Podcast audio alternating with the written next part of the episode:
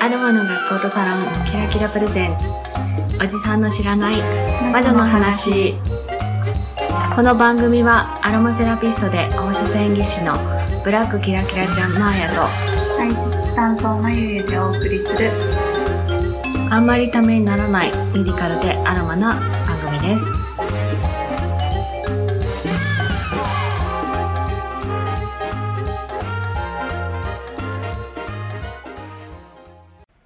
こんにちはまゆゆです。こんにちはマーヤです。さて今日は久しぶりにトークテーマをはい。はい。じゃあお手紙をいただいてるので、お願いします。はい。ともさんからいただきました。ありがとうございます。と初めてメールします。いつも楽しく聞いています。ありがとうございます。ありがとうございます。二人の心地よい声と豊富なメディカルアロマの知識をいつも楽しませてもらっています。で突然ですが、今回は質問があってメールしました。はい私は、もちとともの理不尽なダイスというポッドキャストの番組のパーソナリティをしているのですが、はい先日番組でミトコンドリア、ハプログループ、DNA 研究を少し学び、母のミトコンドリアの DNA と父の Y 染色体が遺伝していくと伺いました。うん番組ではさも分かっている風に語りましたが、はい 専門外でもあり、実は何どういうことと思っています。ぜひ番組で扱っていただき、専門的な部分を教えていただけたらと思いメールさせていただいた次第です。はい首を長くしてゆっくり待っていますので、お二人のいいタイミングで扱っていただけたら嬉しいです。何卒よろしくお願いいたします。はあいりがとうございます。どうぞありがとうございます。あの、私もこれ聞いてたんですよ。はい、はい、来ました。後でまたちょっとご紹介しようと思うんですけれども、あの、なんだろうな。何の話だったっけ？なんか多分、将軍家の話とかだったんだよね。そこから急にハプログループの話が出てきたんじゃないかなと思うんですけれども、あの、私たちも専門外です。はい。うんただ、アロマの勉強の中で、その遺伝の仕組みとかっていうのはちょっとお話をするので、そこから切り取って、このミトコンドリア、うんそして Y 染色体のはい。話をね、したいなと思います。はい。はい。えー、私たちの染色体、さて何本ありますか？って言うと大丈 予想外なんで。ん？って46本。夫あそうそうそうそう、よかった。よかった。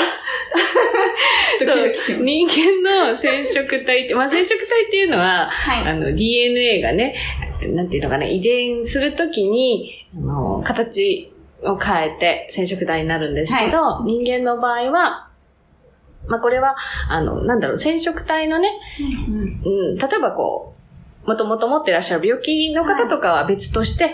まあ、ごく一般的に言うと46本ですよ、はいと。で、えー46本中、えー44本っていうのは2つ1組うんで、要は22組ね、はいはほとんど同じ形をしてるんです。2つはね、うん2つ似たようなのがセットになってると。で、まあ23番目っていうのが、えー男女で形が違うんですね。はい。はい。まあ、よく言う XX が女性で、は XY が男性でっていうやつですね。で、えーこれがまあ染色体と呼ばれるものなんです。で、えーまあ、ポノさんもね、言っていらっしゃった、ミトコンドリア出てきたっけ、はい。ミトコンドリアっていうのは何かっていうと、うん。さあ何でしょう、ミトコンドリアは何か？うんうん。やる、やるよね、授業で。やりますね。なんだろう。なんだろうな。なんだろうな。あそうですね。そもそもミトコンドリアって、結構でもね、ミトコンドリアって聞いたことあるっていう人多いんですよ。ねうん。多いけど、何をしてるのかわかんないし、うん何なのかがわからない。うん。えーミトコンドリアっていうのはですね、まあ簡単に言うと、私たちの細胞の中にある小器官と呼ばれるものの一つで、えー役割としては、エネルギー作ってるとこなんですよ。うん。なので、えーエネルギーを作って、それをまあ細胞のために供給してるような小器官はい。です。まあ、細胞の中にある小さな器官だと思ってもらったらいいと思います。で、このミトコンドリアなんですけれども、はいそうやってエネルギーを供給するすごく大切な器官なんですが、実は女性、女系のみに受け継がれる。女のっていうのみ女の人ののみっていうわけじゃなくてね、女の人からしか受け継がれないんはい。です。つまり、私たちの体内にある、はい。えーミトコンドリアっていうのは、お母さんからのもの。うんうん。うん。で、これどうして分かったかっていうと、えーまあ、さっき言った染色体っていうのは、は本来はお父さんとお母さんからはい半分ずつもらうんです。ね。なんだけど、ミトコンドリアだけの DNA っていうのが実はあるんですよ。細胞の中にいるくせに。はい。そう、独自で持ってる。うんですね。で、ちょっと不思議でしょ？不思議です。細胞の中にいるのに。そうそう。まあ、これいろんな説があるんだけれども、そうやってエネルギー供給、特にね、はい。酸素を使ったエネルギー供給っていうのがミトコンドリア得意で、はで、私たちっていうのはもともとこう、海の中から生まれたとい。か言うじゃない、生命体。そもそも酸素がないところでエネルギーを作り出してた。あただ、えー植物がたくさん生い茂ってくると、今度は植物が酸素を出すので、あ。酸素を使ってエネルギーを供給できるような体にならないといけなかった。うん。その時に多分、ミトコンドリア別生物としてうん酸素を使ってエネルギーを。で、そのミトコンドリアが私たちの細胞の中に共生したとか、住み着いた。そうそうそう。感 じで言われてます。うん。だから、ミトコンドリアはミトコンドリアで独自の DNA を持ってる。で、この DNA がはい必ずお母さんからしか受け継がれない。だそうですよ。じゃあ今みんな生きてる人は、はいみんなミトコンドリア持ってて、それが全部お母さんかららです。そうです。だから男性もお母さんからもらってる。。だから男性の次の世代、はいお子さんっていうのは、あの、あなたの DNA は、ミトコンドリア DNA は受け継がれないです。奥さんの。そう、奥さんの を持ってるへんですね。ーはい。で、これなんでかっていうと、えー、まあこれ卵子と精子の話なんだけど、はいうん卵子っていうのは女性の体内にあって、サイズが大きいんですね。人間の細胞の中で一番でっかいです。はい。0.0ミリぐらい。うんで、2ミリぐらい。うんうん。で、そこに精子がは入ってい。受精をするわけですけど、で、卵子は大きくて、その後、細胞分裂をどんどんしていかなきゃいけないので、はいたくさんのミトコンドリアを持ってるんですね、もともと。うんじゃあ、精子はっていうと、はい。卵子にたどり着くまでのうんエネルギーでいいんですよ。おはい。っていうことは、受精した瞬間に、あの、尻尾が切れるんですけどね。はい。頭だけピュッと突っ込んで、尻尾がブチって切れるんです。はい。で、その尻尾にしか DNA、ミトコンドリアがいないそうです。あ、じゃあもうすぐ死んじゃうんですね 死んじゃうっていうか死んじゃなくなっちゃう。そうそうそうそう。エネルギーをそこで使い果たしてしまうって。あら、あら、そうそうそう。特攻体のような状態なので、はいえー男性精子の、その、うん尻尾はもう切れて、女性のはいミトコンドリアのみで受精卵は成長していく。うんだそうです。だから、そう。だからね、うん女の人からしか受け継がれないとという特。徴があります。はい。これがね、あの、もう遡っていくと、うん人類最初の女性うん。うん。に行き着かないかなはっていう研究がい。はい。あったんですね。うん。これまたちょっと後でね、研究の話をしようと思うんですけれども、じゃあ男性は何を受け継いでいくかっていうと、Y 染色体、はい。うんさっき染色体の話をしたんですが、うん女性は XX はい。といって、どっちも割と大きいサイズの染色体を2個持ってます。はい。同じ形のね。うん男性はっていうと、大きな X とめっちゃちっちゃい Y を持ってます。はい。で、これ、次世代につながるときってどうなるかっていうと、はお母さんのさっき言った卵子と精子の話で言うと、は卵子は必ず X を持ってます。うんなぜなら、女性は XX って言いましたよね。で、卵子を作るときには、その X を1個ずつ乗っけて、うんうん2つの卵子を作るようなイメージです。はい。じゃあ男性はっていうと、X と Y を持ってます。で精子を作るときは、X のはい。精子とはい Y の精子を作る。なので、えー次の世代、子供のね、受精するときっていうのは、お母さんの X とお父さんの X もしくは Y が乗ったうん精子が受精をする。はいでって子供が女の子かうん男の子かはいっていうのが決まるんですね。はじゃあ Y すごいちっちゃいって今言ったんですけど、もともとね DNA ってすごく傷つきやすいんですよ。い。へえ。うん。例えば放射線の影響で DNA がとか言うじゃないですか。うんうんそんな感じで、えー割と些細なことでも DNA って傷ついてしまって、一部が欠けてしまったりとか、はい機能しなかったりということが起こるんです。はい。じゃあ、これね、うん。女性はどうして XX 大きいままかっていうと、は次の世代に移るときに女性は XX なので、たとえ傷ついてたとしても、は次の世代で同じ X があるからコピーが効くんです。い。コピー？うん。あの、ここ欠けてる部分、おそらくこれだよねっていうのを、隣の X から持ってきて、そうそうそうそうそう。修復してくれるんね、そういうことです、そういうことです。修復できるんです。じゃあ男性はっていうと、はいお母さんから X 来て、お父さんから Y が来るわけですよ。はっていうと Y 欠けたままなんです。うん。だって X で次の世代だと修復できるんだけれども、Y は。Y は1個しかないから、はい次の世代も男の子だったら同じのが受け継がれるんです。うんまた傷ついたまま。そう、傷ついたまま。ど傷ついたまま受け継がれて、は修復できないまま、すんごいちっちゃくなったんじゃないか。あそんな悲しいー声。男の人切ないですね。そう、切ないんですよ。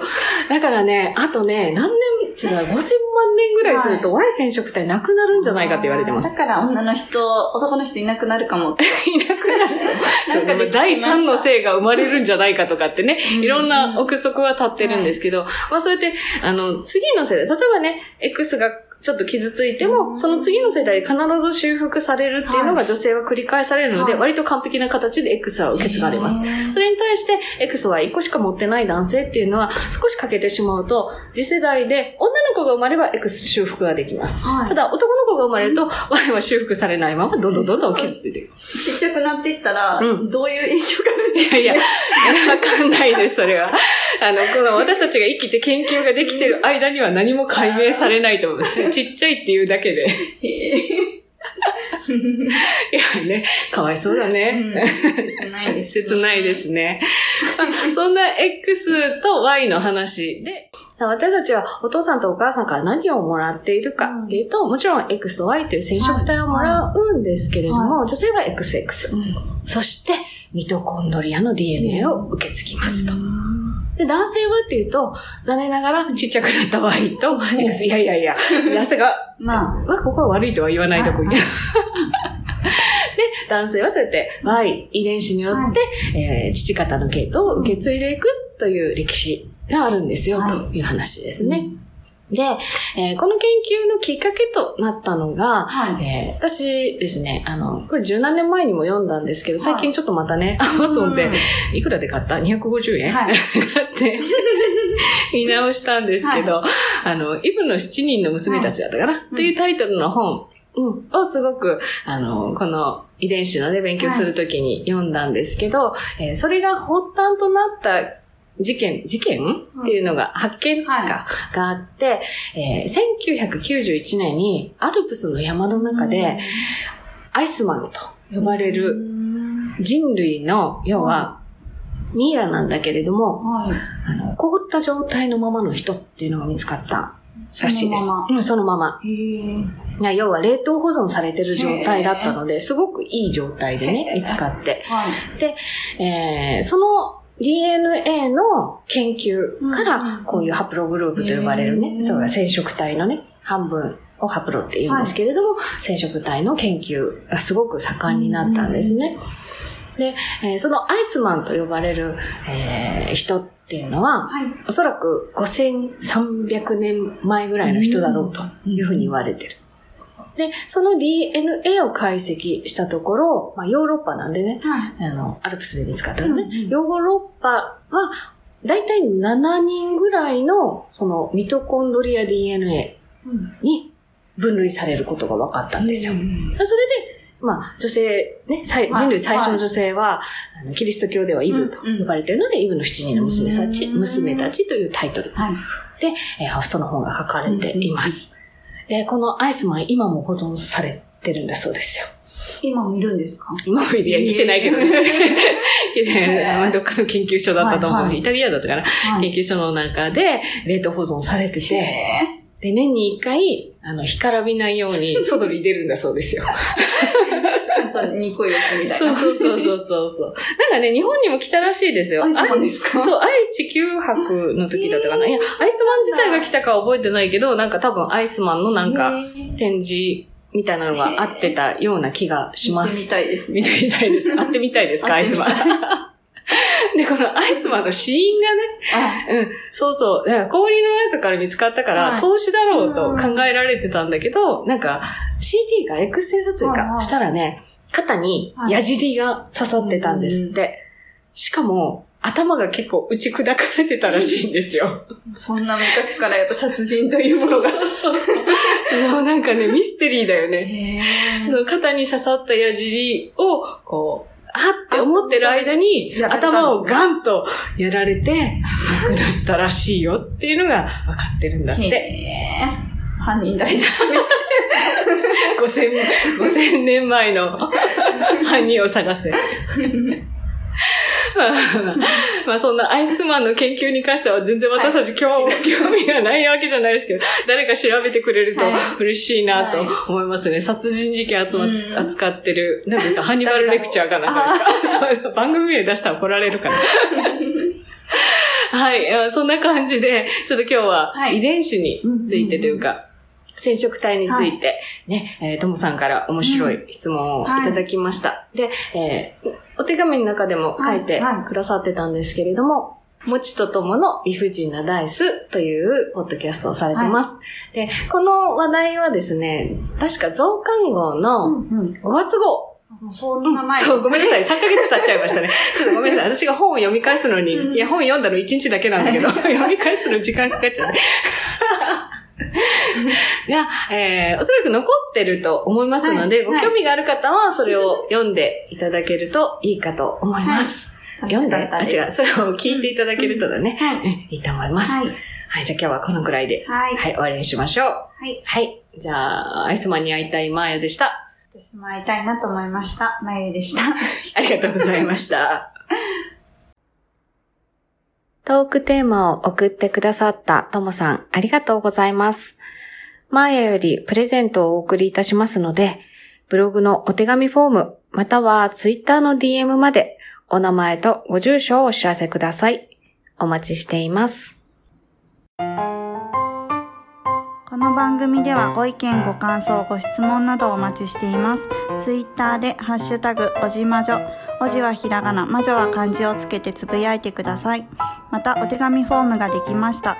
ブラックキラキラちゃんにお手紙で検索をし、フォームから送ってください。ラジオネームだけで送れます。皆様からのお手紙をどしどし何でもお待ちしております。